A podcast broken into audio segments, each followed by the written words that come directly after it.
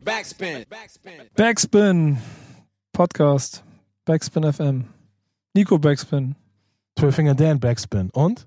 Boogie Down Bass. Backspin? Wie jetzt? Alles Backspin oder was? Wir sind wieder zusammen. Love and Hate ist das Thema. Äh, heißt, der gute Dan oder der gute Bass gehen ihrem Ha- Hauptjob im Backspin-Kosmos nach und zwar nörgeln über all das, was sie in der, in der Hip-Hop-Welt, die heute so sich aufgebaut hat, äh, ihnen nicht gefällt und nicht mehr der Hip-Hop ist, den sie, den sie haben wollen. Und damit, und das ist halt die wichtige Aufgabe in dem von mir aufgebauten Backspin-Kosmos, ein sehr wichtiges Ausgleichselement sind, um euch da draußen entweder ein Sprachrohr zu geben und das Gefühl zu geben, dass nicht alles heute richtig ist und vielleicht auch man von der anderen Seite nochmal etwas gucken kann. Deshalb schön, dass ihr beiden wieder dabei seid. Ich freue mich sehr und Yes. wir sind zusätzlich in einem Jubiläum, denn es ist die insgesamt 400. fucking Sendung, die wir beide, deswegen hier Luftfaust, bam, äh, mein lieber Dan, zusammen gemacht haben. Und äh, du bist ja jetzt auch schon gefühlte Hunderte Ich dabei. bin, ja, ich bin ja eigentlich eher so der Rookie in dem Geschäft, so, ne? Immer noch.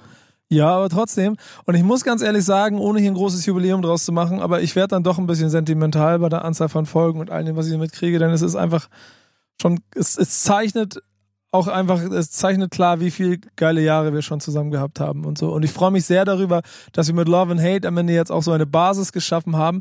Mal ehrlich, Dan, wenn man mal so überlegt, wie wir die Jahre das gemacht haben, wie wir auch redaktionellen Weg gesucht haben, um zu finden, was passt musikalisch, inhaltlich. Ich glaube, Love and Hate ist so die Essenz von dem, was wir 400 Folgen lang erarbeitet haben. Definitiv. Ich habe ja auch letztens äh, zufällig noch irgendwie eine alte Backup-CD gefunden, wo Backspin FM Folge Nummer 1 drauf ist. Okay, krass. Und das hatte ich mir kurz mal angehört. Ich Und hast ganz schnell wieder ausgemacht. Ich glaube, ich habe ganz schnell ausgemacht. Ich dachte so, okay, das was muss redet, keiner mehr hören. Was redet dieser Typ da so? Wer ist dieser Junge? Ja, was muss ich auch sagen, war ganz interessant, weil der Ansatz natürlich auch immer ein bisschen ein anderer gewesen ist. Äh, trotzdem ist ja sowas wie Backspin FM dann natürlich geprägt von den Protagonisten und äh, wir beide, wir haben ja davor auch schon in dem anderen Format schon auch Ja. schon äh, lange Zeit zusammengearbeitet. Ja. Die Liebe dafür, diesen Raum zu schaffen für Musik, die man liebt und dann auch für Themen, die man liebt, das ist nun mal das, was Love and Hate ist. Und deshalb führte kein Weg daran vorbei, um the one and only Boogie Down Bass mit ins Boot zu holen. Yes, Sir, definitiv. Über die Liebe und den Hass darüber zu reden, ist einfach professioneller geworden, sozusagen. Ja, das Schöne dabei, nee, ich muss ja mal auch ganz ehrlich sagen, ich kann mich noch so an die ersten kleinen Runden oder Ansätze von Runden unter, äh, erinnern, wie wir dann auch du ohne Mikrofon in der Hand dann immer mitgeredet hast, wo ich immer gedacht habe, was ist der eigentlich nur am Hayden, Alter, nur Motzki Number One und so. Und über die Zeit hat sich das aber auch äh, so ein bisschen geklärt, weil ich glaube, das Format an sich, der ja auch quasi beigebracht hat, ein bisschen differenzierter, aber trotzdem weiter hart kritisch mit den Dingen umzugehen, die dich stören. Art kritisch und ja, kein. Be Entschuldigung. Du bist Äh, krank, ne? Na, es sind so die Nachwirkungen, so ein bisschen Hustenreiz noch. Mhm. Also, falls ich doch mal äh, nicht so viel rede, dann. Ähm, Falls ihr jemanden husten hört, dann ist das Bass, der bald stirbt, hier an der Seite bei mir. genau. Nee, nicht ganz. So alt bin ich auch noch nicht. Äh, ich möchte ja noch ein paar Jahre nörgeln mit euch. Ja, sehr gut. Yeah. Ich freue mich drauf. Es ist die 15. Love and Hate, die wir erst gemacht haben. Das finde ich ganz überraschend. Ich hatte gedacht, das sind schon viel, viel mehr. Aber es ist auch dieses Mal wieder so, ihr beide habt Themen mitgebracht aus euren Welten. Themen, die in dem, in den Massen an Nachrichten euch beiden aufgefallen sind und die euch wichtig waren, dass man drüber redet, weil vielleicht sonst die anderen nicht drüber reden. Und es ist, glaube ich, fast logisch und eine, eine Frage des guten Geschmacks, wenn es in der ersten im ersten Thema dann halt nicht um das neue oder um die um die Haftstrafe von TK von 6 9 geht, sondern halt ums Samplen. Ja, wir sind wieder beim Nörgeln angekommen. Ich habe ein schönes Thema mitgebracht.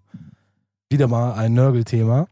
Es gibt einen kleinen Streit zwischen einem Produzenten und Kanye West. Habt ihr das äh, so ein bisschen mitverfolgt? War jetzt noch nicht so eine ganz große Nummer, war so in den Social Medias. Ich, ich erinnere hören? mich dunkel dran. Okay, also es ist ein Producer, David Morales. Der äh, ist ein ganz hohes Tier im House-Business. Ne? Ist halt ein, ähm, ja, kann man schon sagen, so ein alter Veteran. Hat für viele Leute produziert. Ich muss noch mal gucken. Bin ja kein allzu großer Hausexperte, aber ich sehe hier Namen wie Janet Jackson, Whitney Houston, Jamiroquai, Mariah Carey, Backstreet Boys, Tina Turner und so weiter und so fort. Wurde auch dreimal für den äh, Grammy nominiert. Und irgendwann mal auch war er einer der bestbezahlten DJs der Welt. Und dieser junge Herr hat einen Song produziert, beziehungsweise einen Remix zu einem Alexander O'Neill Track äh, aus den 90ern. Ich muss auch gucken, wie der heißt. Der heißt What is this thing called love? Das ist so ein Remix, den er halt gebaut hat. Dieser David Morales war auch wohl auch als äh, Remixer sehr erfolgreich, also nicht nur als Produzent in Anführungsstrichen. Und man hört schon, ah, schon krasse Parallelen zum Song Kanye West, I Love It, mit Little Pump und Also wenn man das, ich habe es dann mal, äh, ich habe das nicht so verfolgt gehabt, aber das, äh, als du das auf den Tisch gelegt hast, das Thema als in der Vorbereitungsphase so ein bisschen, ähm, hab's mir angehört, das, das Pattern, das Bass-Pattern ist schon Ja. identisch. So, ne? Es ist jetzt kein allzu krasses Bass-Pattern oder eine, nicht eine allzu krasse exotische Bassline, dass man sagen könnte, okay, irgendwann stolpert man halt über die gleiche Kadenz an Akkorden und äh, Tonabfolgen, aber für mich klingt das einfach gesampelt. Und David Morales hat dafür keine Credits bekommen. Na, jetzt steht erstmal im Raum, dass viele Leute sagen, pff, Jungs, was stellt ihr euch so an? So, das gehört doch dazu. Man samplet einfach von alten Schallplatten und äh, man. Wie schön, dass du hier meine gleich Gegenargumentation schon gleich auseinanderhebelst, bevor ich sie Genau. ausgebrochen habe. Aber, Kann ich weiter Schokolade essen. genau, Nico.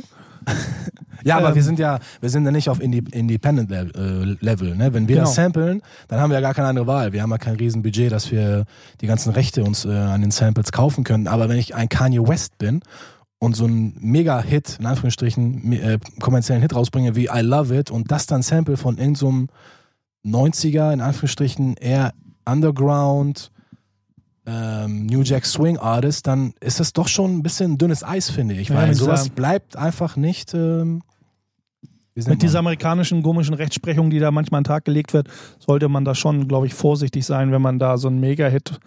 Äh, Ja. Ja, aber hat Morales Baut. eigentlich Kanye West ange Er verklagt? hat, oder? er hat ein Video veröffentlicht Ja. und ihn so ein bisschen an den Pranger gestellt und gesagt, das ist meine Baseline, ich habe keine Sample Credits bekommen, keiner hat mich gefragt, ich habe aber wieso ist das seine gekriegt. wenn er auch einen Remix gemacht hat? Ist es dann. Na, er hat den Remix ja produ produziert. Das Instrumental ist ja von David Morales, ne, zu Mhm. diesem Alexander O'Neill Song. Und Kanye West ne, wird er jetzt beschuldigt, diese Bassline am Anfang, die ja frei steht, das werden wir auch gleich, gleich nochmal hören, ich spiele es gleich für euch, so ein Sample-Ping-Pong-Verfahren.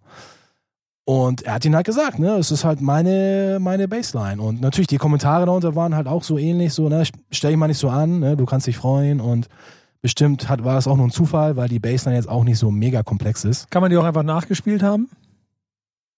kann man auch. Ich glaube aber eher für mein Gefühl, dass er es gesampelt hat und nochmal ein bisschen mit dem Bestimmt oder so. ein bisschen ver ver verzerrt hat. Ganz interessant. Also an- mein, Ja. mein Eindruck. Ganz interessant an der Sache ist, der, der, dass auch Kanye West in der letzten Zeit, ich glaube sogar fast seine ganze Karriere schon immer samplemäßig einfach mal ganz krass irgendwo anders gefischt hat und sich einfach Dinge genommen hat und die dann Ja.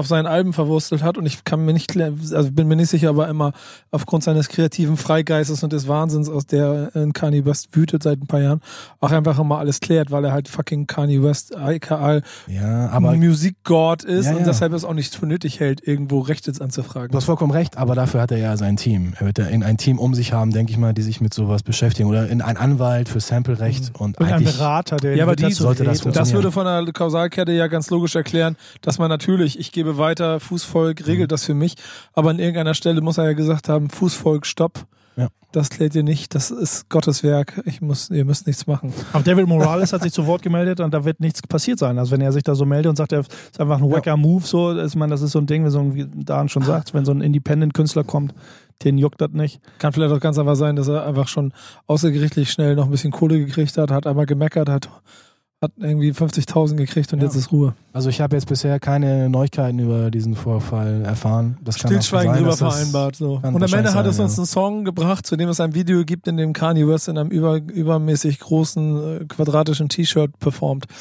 Äh, also, äh, ne, jeder ist glücklich, glaube ich. Komischen äh, Doppel-, Dreifach XL Lego-Männchen. Ja, so. genau. Ist das aber, ich meine, du hast das ja eben schon am Anfang gleich, gleich aus den Angeln gehoben, aber macht es denn einen Unterschied, ob ich das als, als Independent Klein Artist und als Major Artist mache, wenn ich einfach was klaue? Ja, natürlich. Also, Das ist ja aus der Not heraus leider. Als Independent-Künstler hast du kein Riesenbudget. Alleine schon, wenn, wenn du ein Album machst mit Boom Bap Beats und da müsstest du jedes Sample klären, dann wärst du ja arm. Ich glaube, das ist auch ein bisschen auch die Herangehensweise. Also ich meine, wir, äh, ja, ich möchte nicht mehr für alle Produzenten sprechen, aber also ich, ich sample was, weil ich, weil ich die Art des Musikschaffens auf diese Art und Weise und das ist mein, mein Respekt. Es ist nicht, dass ich etwas klaue und sage, ja, ich klaue von Aretha Franklin. Das ist auch mein Respekt gegenüber der Soul- und Funkmusik, dass ich, dass ich Bock auf diese Musik habe, sie auf meine Art und Weise weiter in meine Zukunft hineinzunehmen und, und sag so, Jungs, ihr dürft die Soul- und Funkmusik nicht vergessen. So, und, und, und, und nehme mir etwas daraus und versuche ein bisschen was Neues zu schaffen oder auf meine Art und Weise es zu verwurzeln. verwursteln. Und das, das, ich glaube, das ist so eine Herangehensweise bei so Independent-Produzenten, die auch äh, mit der Musik aufgewachsen sind oder diese, dieses Genre Soul Funk einfach lieben. Ähm, zu sagen, so, dass äh, der, der Draht dazu darf nicht verloren gehen. Ja. Und ich kann mir auch gut, gut vorstellen, äh, dass es äh, andere Produzenten, die auf einem ganz anderen Level, also auf, einem, auf wirklich einem hohen auf so einem Hollywood-Level, sage ich jetzt immer so, produzieren, dass, äh, dass äh, die ja gar nicht mit, die, mit diesem äh, Herangehensweise, mit diesem Beweggrund das machen. Die sagen einfach, oh, cooles, cooles Ding. Ähm, pff, müssen wir aber mal gucken, wie viel uns das kostet. Wenn Kani der Meinung ist, das muss er nicht machen. Also Ja. Ne, von, Ich glaube, am Ende sorgt Rechtsprechung dafür, dass wenn er es machen muss, dass er es auch macht und dann wird auch Denk- Geld gezahlt, in welcher Form auch immer. Ich glaube trotzdem, dass es der Kanye West Kosmos ist, von dem ich eben gesprochen habe. Ich denke auch. Dass der Köhn, dass der Gott da auf seiner Wolke sitzt und einfach hinfort, ihr Pöbel. Und ge- genauso mache ich es auf meiner Love and Hate Wolke hinfort. DJ, spiele die Songs. Kiss the ring, bitch. Was, was willst du spielen? Also ich spiele jetzt erstmal den Ale- Alexander Stellt, O'Neill stellt, euch Song. eine, stellt euch eine wegwischende Hand, Handhaltung von mir dabei vor, die ich dauerhaft mache. Nein, stellt euch das nicht vor. Bis, bis endlich Ihr damit. müsst jetzt auf jeden Fall die Ohren spitzen. Hinfort, geht los. Denn jetzt, jetzt, jetzt Ja. wird der Einzige mit dem D und J im Namen hier dafür sorgen, dass er dem auch gerecht wird. Äh, und er macht was? Jetzt spielen wir Alexander O'Neill. What is this thing called love? Im The Red Zone Mix, der Version von David Morales. Und gleich danach springen wir in You're such a fucking hoe, I love it. Der größte Chorus aller Zeit, meiner Meinung nach. Also rein lyrisch gesehen. Okay? Hm, Äh, Ja? ich, äh, ich, ich betone nur Wop, Babaloo, Wop, the Wop, Bam, Boom. In diesem Sinne, bis gleich. Backspin. Backspin. Backspin Podcast ähm, in der House-Version mit DJ Funky Dan an den Uh. 12-Zehnern. Äh, spielt nächste Woche, glaube ich. Äh, Nächste Woche ist das, glaube ich, ne? Oder? Im Golden Cut, im, im kleinen Raum. Im Golden Cut? Da weiß ich noch nichts Funky, von. Funky DJ Funky Dan, der muss House ich, der, muss ich mit meinem Management nochmal sprechen. Ja, genau, auf jeden Fall. Ich muss ganz ehrlich sagen, du könntest mit Dan Scooter, also das war eben auch das safe durchgegangen. Einfach Ja, Dankeschön. House, House DJ. Ja, so. es geht. Ey, House ist, ey, House ist am einfachsten zu mixen, glaubst mir. Ja. Nichts ist einfacher als Hausmusik zu mixen. Ich glaube, ich werde ich glaub, ich werd House DJ. Deswegen sind die auch so erfolgreich. Ja, das Schöne ist, dass man manchmal auch gar nicht so viel, also es braucht gar nicht so viel, um irgendwie auf sich aufmerksam zu machen und irgendwie eine Karriere zu starten. Ja, genau das Thema hatten wir auch schon mal. Ja. Manchmal gehört, wenn dir, es braucht, manchmal braucht es vielleicht auch nur ein bisschen Aufmerksamkeit.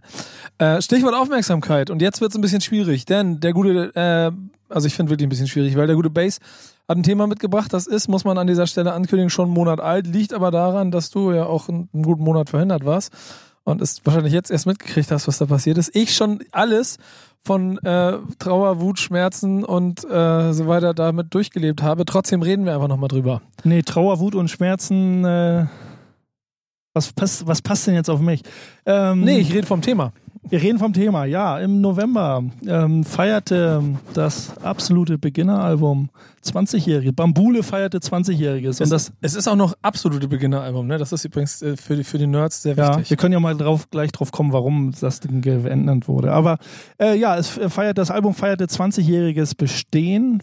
Weiß ich gar nicht, wo das neu release, weiß ich gar nicht. Nee, auf jeden Fall hat ein Redakteur der Welt, der Dennis Sand, Genau, Dennis Sand, ich kann, da, da, du ihn wahrscheinlich nicht so kennst, gebe ich gleich dazu, ist ein, ist ein Redakteur von der Welt, der ähm, sich in, der, in den letzten Jahren auch sehr oft dadurch schon positioniert hat, dass er schon, wahrscheinlich kann man zweifelsohne erklären, eine Hip-Hop äh, Ahnung von Rapmusik in Deutschland hat, äh, die Biografie von SpongeBob geschrieben hat, ein, äh, Rapper, ähm, und sich hier und da auch sowieso schon durch bestimmte Artikel über Hip-Hop sehr stark positioniert hat, aber auch immer in einem großen Kampf mit Falk Schacht vor ein paar Jahren über, über die Probleme von Deutschrap auch natürlich davon lebt, dass er laut schreit und die Leute, äh, also sehr provozierend schreibt und die Leute dementsprechend auf das reagieren, was er schreibt. Genau, er hat ja auch, er hat dann äh, quasi ähm, einen aus seiner Sicht sehr vernichtenden Beitrag über Jan Delay genau. geschrieben, der ihn dann nicht in einem guten Licht darstellen lässt. Also Dennis Sand hat ihn da ganz gut äh, Volley genommen, ist, kannst du einfach sagen. hat ihn echt Volley genommen, hat ihn unter der Gürtellinie an den Eiern gepackt und hat ihn mal seine Meinung ver, äh, verpult. Das, ähm, der Bericht fängt ja auch äh, an mit der Überschrift Jan Delay, das größte Missverständnis der deutschen Popkultur. und fängt eigentlich an, äh, so ein bisschen herauszuschreiben, rauszukristallisieren, dass äh, Bambule und alles, was Jan Delay so anpackt, eigentlich für ihn nur Quatsch, Fake und Blödsinn ist. Und ihn permanent in diesem Bericht, was mir eigentlich so ein bisschen nicht so gefällt, dass ihn permanent wirklich unter der Gürtellinie immer ein verpult. Er ist dumm, er ist blöd im Prinzip. Ähm, obwohl er mit seinen Fakten, die er auf den Tisch legt, ähm, kann ich relativ gut konform gehen. Er sagt, er hat, er hat mit Bambule als größtes Missverständnis der, der damaligen Zeit, also große, großes Pop, Popmusikereignis, ähm, was ich ganz gut finde, dass er immer aus dieser deutschen Popmusikwelt spricht oder aus dieser Richtung, aus dieser Richtung äh, ihn so niedermacht, äh, niederschmettert alles, was, was alles so hochgehypt wurde über, von den Fans und von allen, die äh, die absoluten Beginner oder die Beginner über die Jahre so gefeiert haben. Er denn alles so widerlegt hat mit seinen Argumenten, ähm, dass, dass er zum Beispiel der Meinung ist, dass er der Hip-Hop dem Hip-Hop, äh, Jan Delay dem Hip-Hop nichts zurückgegeben hat mit so einem Album, weil, das, weil in seinen Augen da sehr viel Blödsinn aber nur gemacht wird und nur so ein, so ein Ego-Trip und so ein möchte gern, möchte gern selbsternannter äh, äh, Prince ihn irgendwie äh, äh, sieht, aber er ihn denn eher als abgehalfterte Prinz-Imitat sieht und da die ganze Zeit äh, ihn halt einfach schlecht redet. Mir ist das, mir ist das, ähm, es ist ein echt langer Bericht, was ich möchte ich auch nicht ganz so hart eingehen. Was, was mir so ein bisschen widerspricht, ist, dass, dass das echt hart durch unter der Gürtellinie. Ich weiß nicht, ob aus journalistischer Sicht man sowas machen muss, um Aufmerksamkeit zu generieren. Ich denke, da hat sich viel Wut ange, angestaut über die ganzen Jahre und jetzt hat er sich irgendwie mal in die Eier gefasst und gesagt, jetzt lasse ich das mal raus und zwar nicht auf journalistischem Höchstleistungsniveau, was die ähm, Zusammenfassung seiner Ideologie betrifft, sondern hat das mal einfach so ganz knallhart. Das Ding ist Polemik pur, Punkt. Und äh, das Problem daran ist, ähm, dadurch, was ich eben schon gesagt habe, dadurch, dass das Ding jetzt schon einen Monat alt ist, äh, ich auch schon alles, was das angeht, durchgelebt habe und alle Meinungen auch schon gehört habe, denn mhm. den wird wahrscheinlich jeder auch schon mal mitgekriegt haben und, und gele oder gelesen oder zumindest davon gehört haben, weil das ging einfach mal von A bis Z durch alle Medien, egal ob das jetzt Pop-Fans sind oder also Pop-Hip-Hop-Fans oder so oder, oder Real-Heads, jeder hat das mitgekriegt. Ähm, er verknüpft da viele Informationen, die ich sagst du so, oh Mann, hättest du dich vielleicht ein bisschen mehr, okay, es war nicht sein Ziel, sich ein bisschen mehr mit, mit der mit der Hip-Hop-Sichtweise in dem Ganzen auseinanderzusetzen. Das war, Ach, glaub, Quatsch, das ist überhaupt nicht, das ist überhaupt nicht seine Aufgabe. War, der hat auch einen anderen Ansatz, als du den da verkörperst. Da geht es ja rein um das Musikalische und dann um die Rolle eines Popkünstlers in der Popwelt. Genau, quasi. das finde ich ja ganz gut. Das halte ich ihn dann auch halbwegs äh, zugute. Soll er Sachen machen, was er will. Er hat so nicht, er hat so nicht so meinen Hip-Hop angegriffen, sage ich jetzt mal. Ähm, ja, aber ich finde schon, dass es dann am Ende so eine, so eine Sache ist, wenn man, wenn man nach 20 Jahren und nach dem, was Bambule und das muss man, glaube ich, einfach bei dem Album festhalten, für die Türöffnung äh, in, in, in, in größere, weite Welten, so was dieses Album da getan hat, ihm das absprechen will, das ist etwas, was man nicht machen kann. So. Nee, also klar, es ging dann so Bambule so ein bisschen als Aufhänger, aber letzten Endes äh, ging es dann am Ende des Berichts oder allgemeines Berichts ging es äh, eigentlich nur um Jan, weil er dann eigentlich auf, auf die anderen irgendwie äh, gar nicht eingeht, also nicht als, als, als Gruppe an sich, sondern einfach nur Jan zerreißt äh, in, in dem Bericht. Und das Interessante und, ist, ich habe mich halt mit Leuten aus, wie gesagt, aus allen Ecken und der Tenor ist einfach egal, was du von Bambule hältst oder ob das jetzt ein tolles Album war oder keins oder ob du ähm, Jan Delay als Künstler jetzt und seine Sachen gut findest oder nicht, das macht man einfach nicht. Punkt. So. Nee, die Art und Weise macht man nicht. Also man, wie gesagt, wenn man das so ein bisschen mitbekommen hat, klar, es war ja, war ja diese, waren ja diese Jahre 96, 97, 98, wo es dann richtig groß wurde mit der deutschen Rapwelle, wo dann ja. kann man auch äh, wieder sehen, wie man will, wo dann, ich sag mal, fast alles gesigned wurde, ja, wo, die, wo die großen Firmen dann wirklich alles weggesigned haben, was, was äh, Deutsch gerappt mhm. hat. Nur das, was nicht funktioniert hat, einfach gedroppt haben. Irgendwie. Standard-Move. Standard-Move, so. Und, Wart ihr da nicht auch noch gesigned? 96 oder war ihr schon? Wer? Die Ramadin? Ja. Nee, wir waren da nicht gesigned. Wir waren, zu, wir waren ein Jahr zu früh, würde da ich war sagen. Der, da war der schon wieder raus, ne? 94 war doch das letzte Jahr, ne, von euch? Ist auch nicht schlimm. Ähm, Ach, guck mal. Also ich kann, ich kann schon mir eine gerade Träne? Aber lass, lass uns, also das Problem an dem Ding ist, ey, das ist einfach, das, nee, das macht mich auch immer so ein bisschen unverständlich. Macht dich, macht dich das, wenn, wenn jemand so, so wirklich so hart unter der Gürtellinie schreibt, egal wer das jetzt ist, ist ja, du bist ja auch, du bist ja auch Hip-Hop-Journalist. Irgendwie. Ja, aber das ist doch genau das Ding für mich. Ich hatte das mit Bass auch schon kurz, bevor wir äh, uns getroffen haben zur Show, auch schon mal kurz angerissen. Und für mich ist das, ich finde ich finde es eigentlich, eigentlich gut, wer das irgendwie gemacht hat, weil ich kann mir dieses Ganze, ohne jetzt irgendwelche Journalisten dissen zu wollen, aber ich kann mir diese, dieses Journalistengelaber einfach nicht mehr geben. Ich will einfach kein Interview mehr lesen von irgendeinem Journalisten. Ich will Interviews lesen von Puristen, von Leuten, die sich damit auskennen und die das nicht machen, weil sie einfach nur Journalist sind. Und deswegen finde ich es so geil, wie der Typ da voll auf die Scheiße gehauen hat und den da voll durch die Mangel genommen hat. Ist natürlich nicht die feine englische Art, ey, aber als Mensch im Mainstream musst du das aushalten können. Und Jan Delay, der kriegt wahrscheinlich 100 Mails am Tag mit genau solchen Texten, dass du nichts kannst, dass du wack bist, dass du ein Schmock bist, Aber machst ein Frage- Reggae-Album, ein Rock-Album. Also aber sagen wir aber so- genauso viele, warte, nur, nur einmal ganz kurz, aber genauso viele E-Mails kriegt er auch von seinen Fans, wenn nicht sogar mehr, du bist der Beste aller Zeiten. So, das musst du als Mainstream-Mogul, musst du es abkönnen. Und ich glaube, das hat ihn auch überhaupt nicht Aber gejuckt. dieser, die, zum Beispiel, also so, ein- so, so ein Bericht in der Art und Weise war bei der Welt, war in den sozialen Medien dann irgendwie hochbreitet, wurde drüber, wurde breit getreten, ein paar Wochen lang, so ein bisschen immer wieder. Ähm, denke mal, auch Journalisten haben sich da auch ein bisschen den Kopf drüber zerbrochen. Ähm, was soll ich sagen? Ja, genau das meine ich doch. Journalisten zerbrechen sich den Kopf. Das ist das Nee, auf was- Letzte, was ich persönlich lesen will.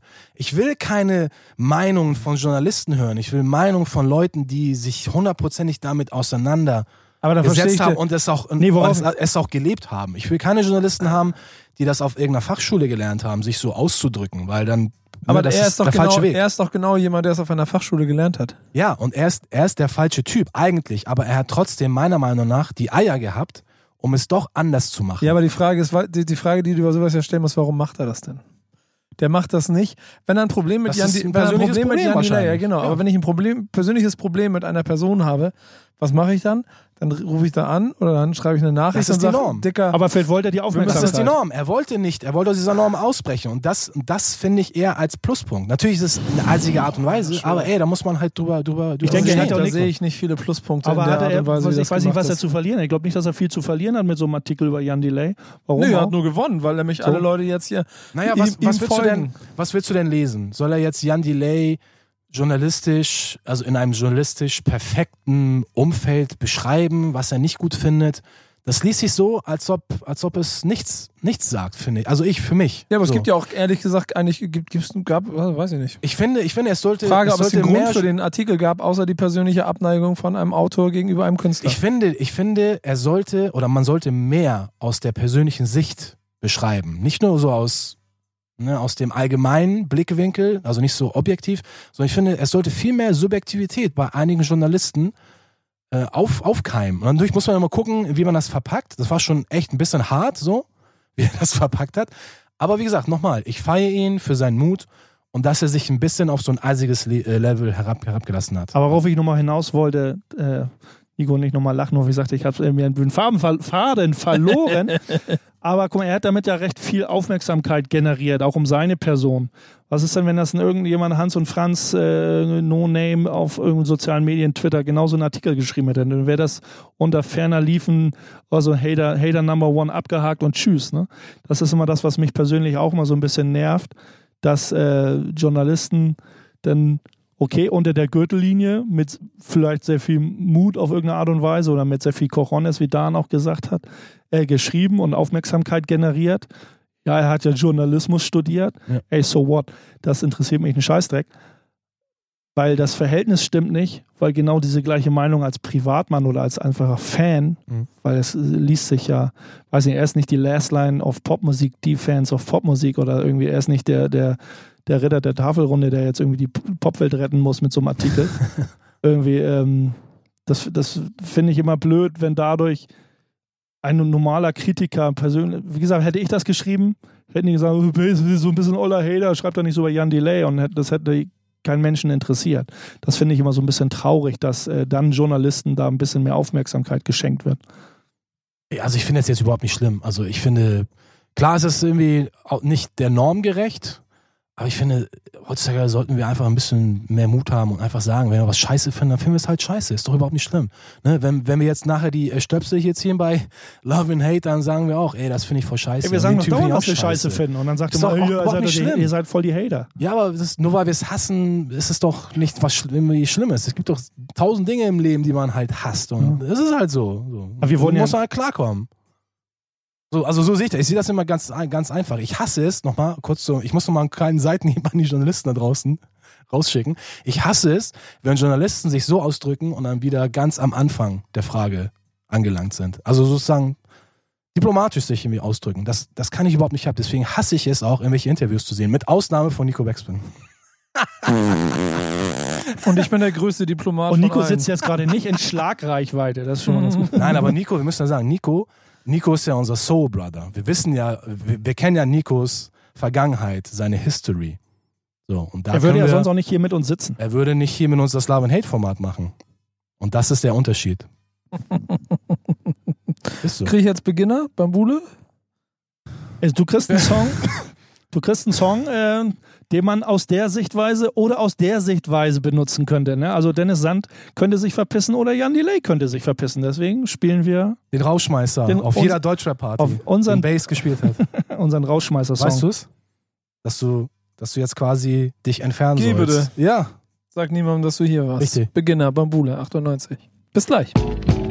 Backspin. Backspin. Hast du wohl gedacht, ich bin immer noch hier. Backspin Love and Hate mit Nico Dan und Bass. Yeah. Und äh, eine kleine Anekdote, da haben wir eben oft drüber gesprochen, das hast du eigentlich wunderbar angeleitet, dass wir eigentlich mal drüber sprechen müssen, warum die, ähm, das ist ja genau der Cut, an dem absolute Beginner Bambule-Album danach Beginner hießen, weil nämlich der beste Rapper der Beginner, der absoluten Beginner. Deiner Meinung bester Rapper? Auch meiner Meinung bester Rapper, der Beginner, der absoluten Beginner damals. Pladin Martin, dass er mit der kommerzielle, Kommerzialisierung oder dem kommerzialisierenden Weg von den Beginnern oder absoluten Beginnern dann gesagt hat, okay, Mach das mache ich nicht mit. Und Ja. ich muss sagen, da habe ich eine lustige, äh, also diese, ich weiß nicht, ich habe das doch vielleicht auch, so diese Hip-Hop-Momentliste im Kopf.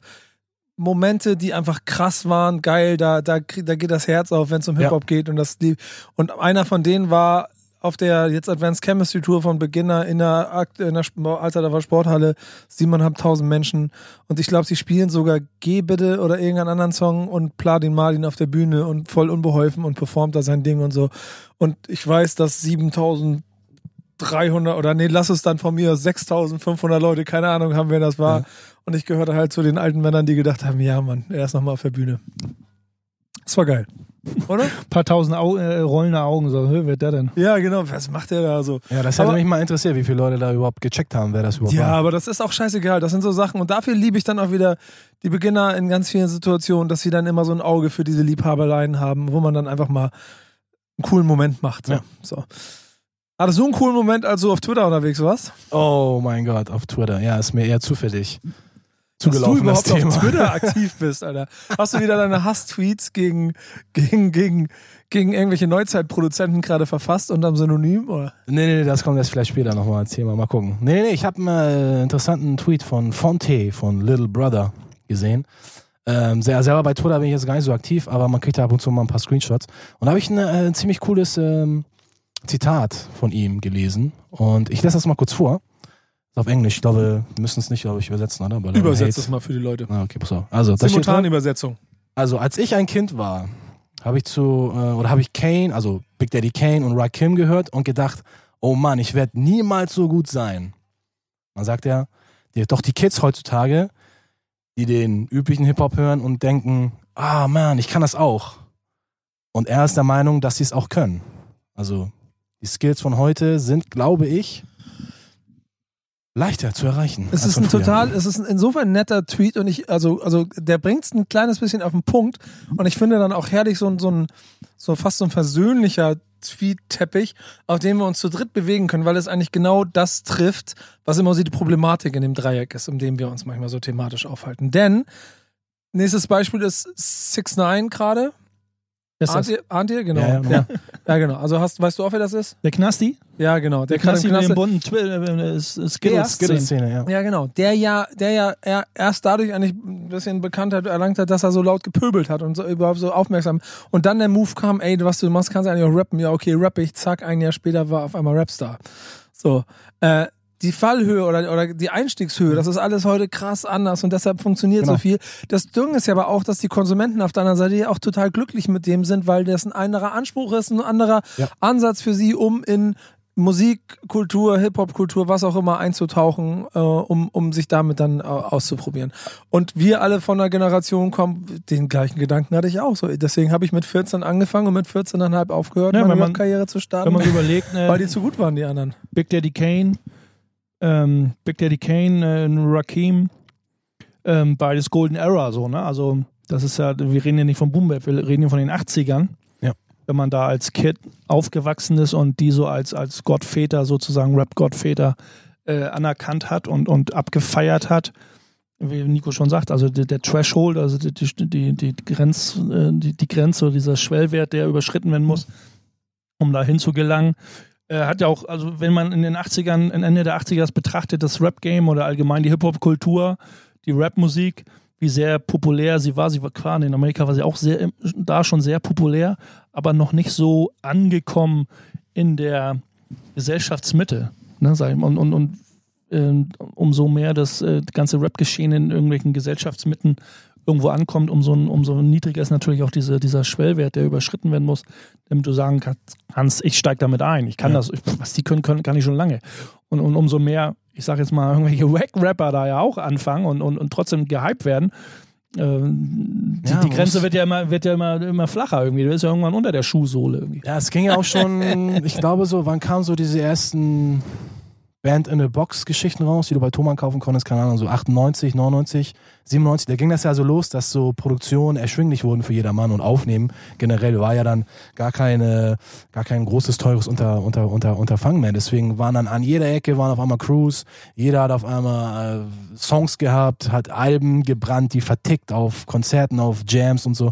Und natürlich, diese ganze Technologie, der ganze Fortschritt, der ermöglicht dir das natürlich auch, diesen leichten Einstieg. Und es klingt ja auch authentisch, es klingt ja auch amtlich. Es ist ja nicht so, dass du dir einen 50 Dollar USB-Mic kaufst und dann denkst, äh, das klingt halt scheiße. Nee, Aber das Ding klingt 90ern halt geil so. Aber Ne? in den 90ern war es ja teilweise Ja. ähnlich mit, äh, mit im, im Zuge dieser Euro-Dance-Szene gab es ja auch diese Euro-Rap-Szene. Ja. Wo es ja auch äh, oder Ja, ein großer auch- Vertreter wie Nana zum Beispiel, Ja, ja. da gab es ja auch viele Plattenlabels, die sagen so, oder sehr viele äh, Manager, A&R-Manager oder irgendwelche Musikmanager, die gesagt haben, ey, was der kann, das, ich habe hier ein paar Jungs, paar Jungs irgendwie, das kriegen wir auch alles hin und so. Klar, aber die Verkaufen schnell. Hemmschwelle, beziehungsweise der, der, der, der Einstieg, das überhaupt irgendwo zu veröffentlichen, das war ja, das war ja Na, jetzt, tausend Millionen mal schwerer als na, jetzt. jetzt mit Soundcloud, Spotify Jetzt packst du aber ein Video online oder einen Soundcloud-Link und schon kann sich die Scheiße verbreiten wie ein Lauffeuer. Genau, das ist ja aber auch so, dass dadurch eben die Parallelszenen einfach entstehen. So, dass dann auch sowas wie 6 9 oder Cloudrap oder was auch immer, so was in den letzten Jahren passiert. Ich finde es gut, dass du Parallelszene gesagt hast, weil ich finde, das sollte man einfach differenzieren. Dann hätte man diesen ganzen Beef gar nicht. So, dann wäre dieser Tweet eigentlich auch über, überflüssig von Fonte. Nee, eben Weil du nicht. kannst einen Kanye und äh, Cool Rap und Rakim kannst du nicht mit den Leuten von heute vergleichen. Das ist un unmöglich. Das passt überhaupt nicht zusammen. Das ist überhaupt nicht kompatibel. Also das eine baut nicht auf dem anderen auf. Das sind für mich und für Bass und ich denke auch für dich als alter Veteran, du wirst den Unterschied auch schon Den Unterschied kenne ich. Ich bin ja immer noch in bestimmten Punkten der Meinung, dass es aufeinander aufbaut. Nur der Nee. Tweet, äh, doch der Tweet, doch der Tweet, äh, guck mal, sagen wir mal so, ich, ich, ich würde es so beschreiben, ähm, es baut aufeinander auf, dann sind wir wieder beim Hip-Hop-Baum und so, und das ist die gleiche Spielfläche, auf der man unterwegs ist. Der Unterschied ist nur der, dass wir über die Jahre durch die Einstiegshürden und die Probleme überhaupt selber mitmachen zu können und dann vielleicht auch der eigenen der Angst vor dem eigenen Anspruch und so, hast du dich früher im Prinzip nur mit erster Liga Champions League vielleicht ein kleines bisschen zweite Liga auseinandersetzen können.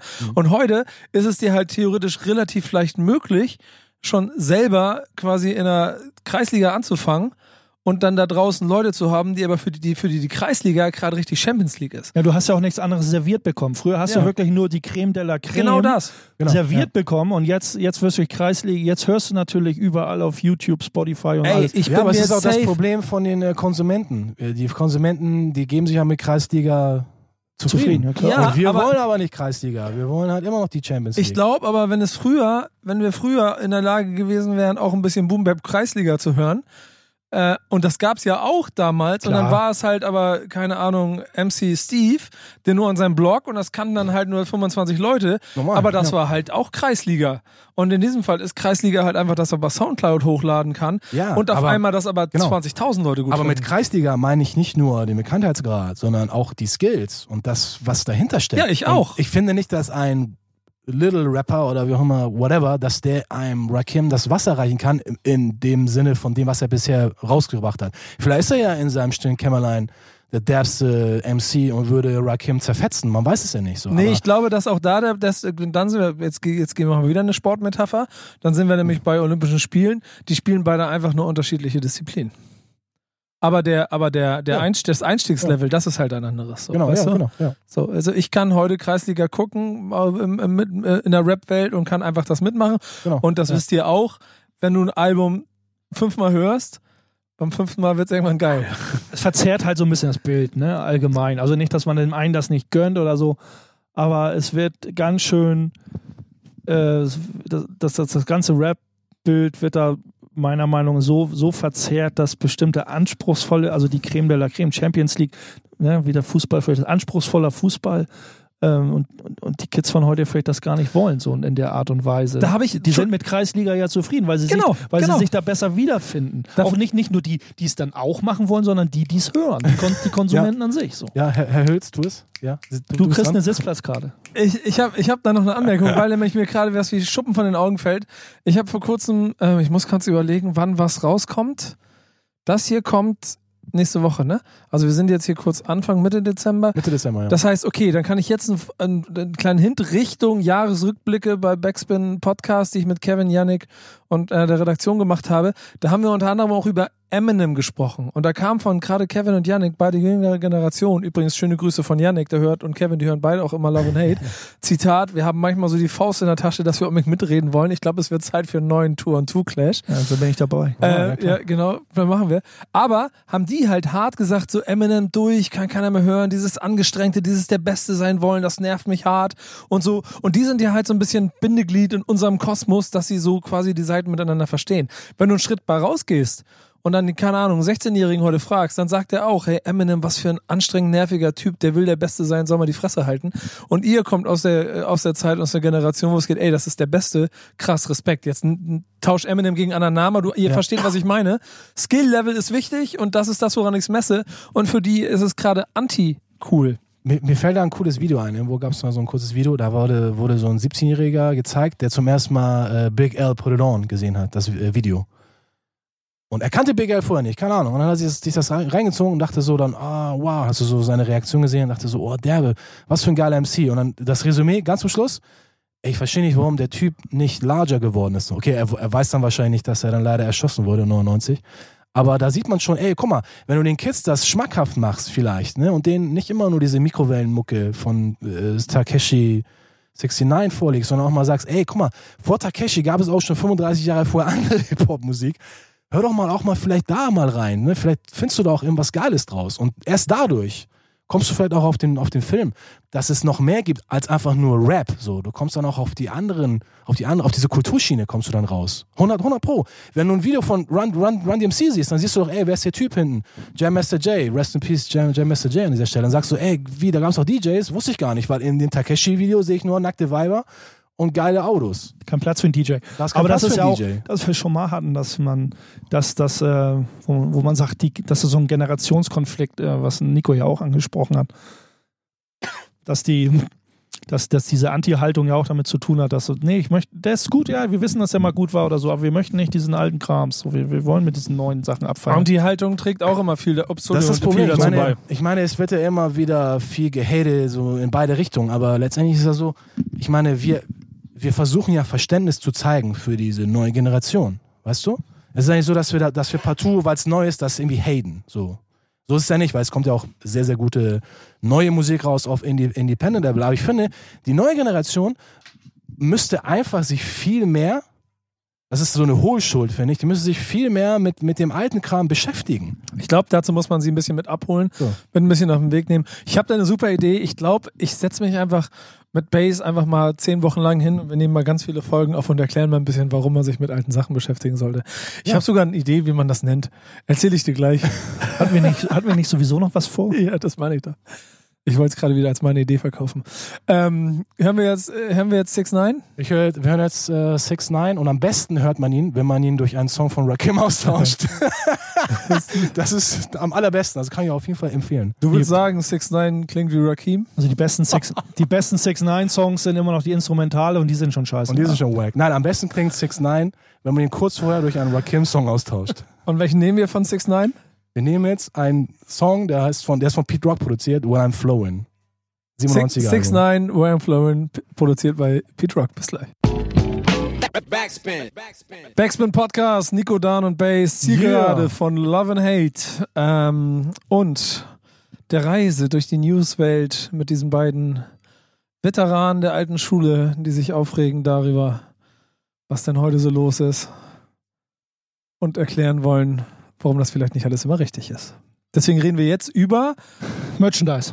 großartig. Ei, Und ich ei, wusste, ei, dass ei, das ei. kommt. Und das ich, ich, ja, fang erst mal an. Mach, erzähl, was, was stört dich? Was stört dich? Was, Was worüber stört? regst du dich jetzt schon wieder auf? Ich reg mich wieder auf, genau. Ähm, unser guter Sido hat äh, rechtzeitig zum Weihnachtsgeschäft äh, Merchandise auf den Markt gebracht in Form von eines äh, klassischen hässlichen äh, Weihnachtspullis. So, so richtig typisches hässliches Weihnachtspulli-Teil, wie man sich das so aus irgendwelchen Werbungen und Filmen äh, vorstellen kann. Ugly Sweater. Ugly Sweater, genau, so ein selbstgestricktes Teil mit komischen Schneeflocken drauf.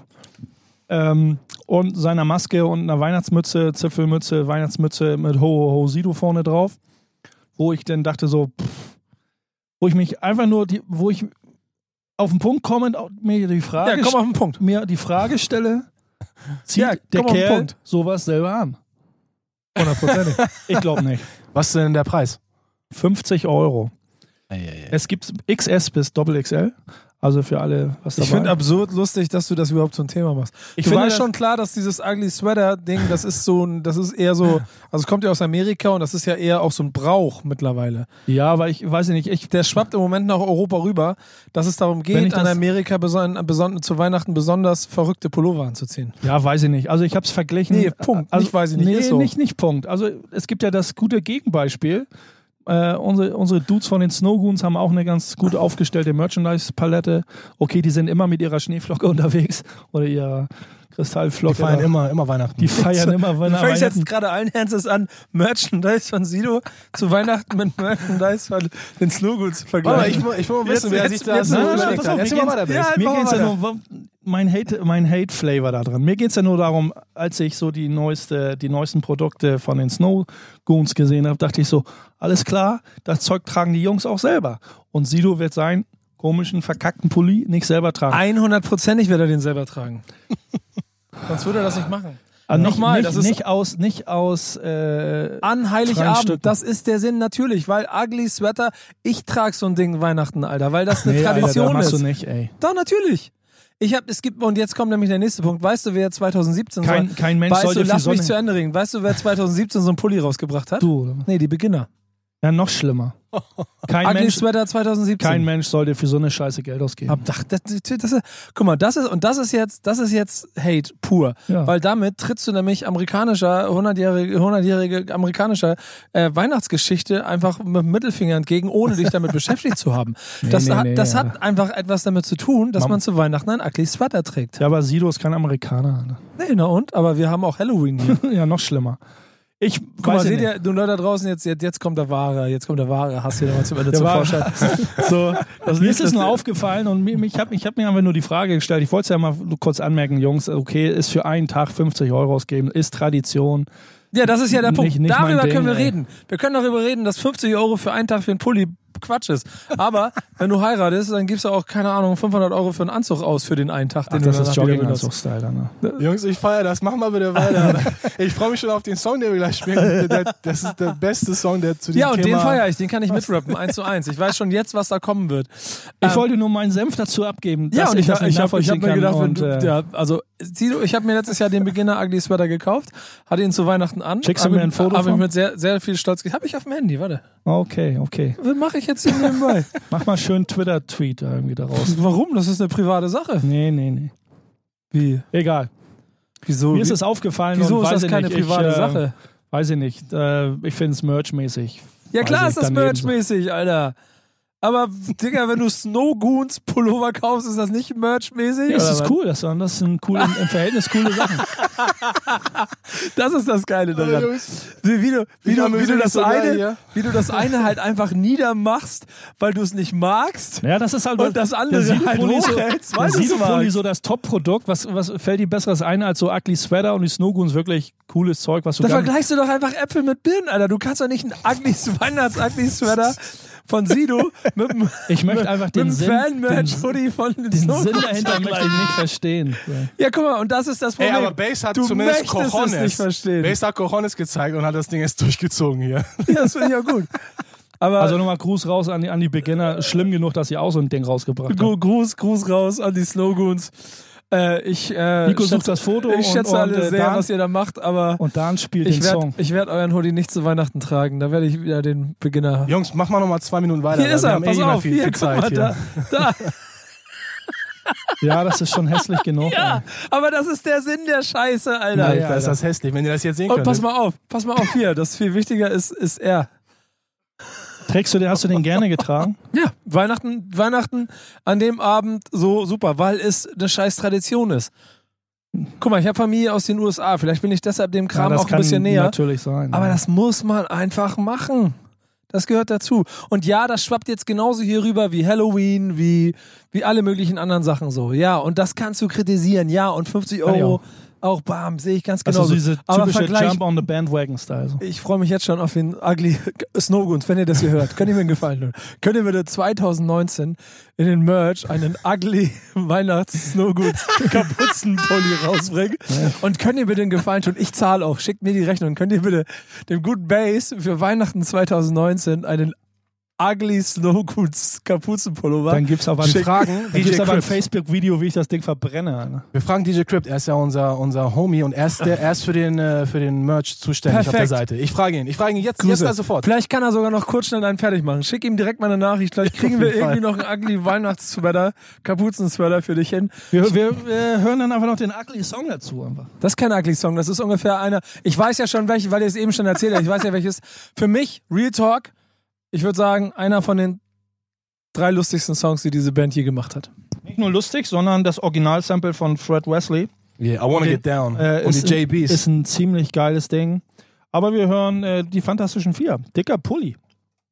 Digga, ganz ernsthaft, du redest dich über Merchandise auf und über Sellout und dann spielen wir jetzt Fantastische Vier. Natürlich, weil der Sample einfach Das, dope kann, ist. das, kann, doch- das kannst du nur machen, weil du selber reinbaditen warst. Das ne? geht um den Sample. Nein, Mann, das ist funky. Die So wie es bei dir um funky. Ugly Sweater geht, geht's bei mir rein um den Sample. Also hören wir lieber die Fantas als Takeshi 69. Ja. So, wir sind auch Warum gleich, gleich spielen- schon draußen. Warum spielen wir eigentlich nichts von den Rheinbanditen?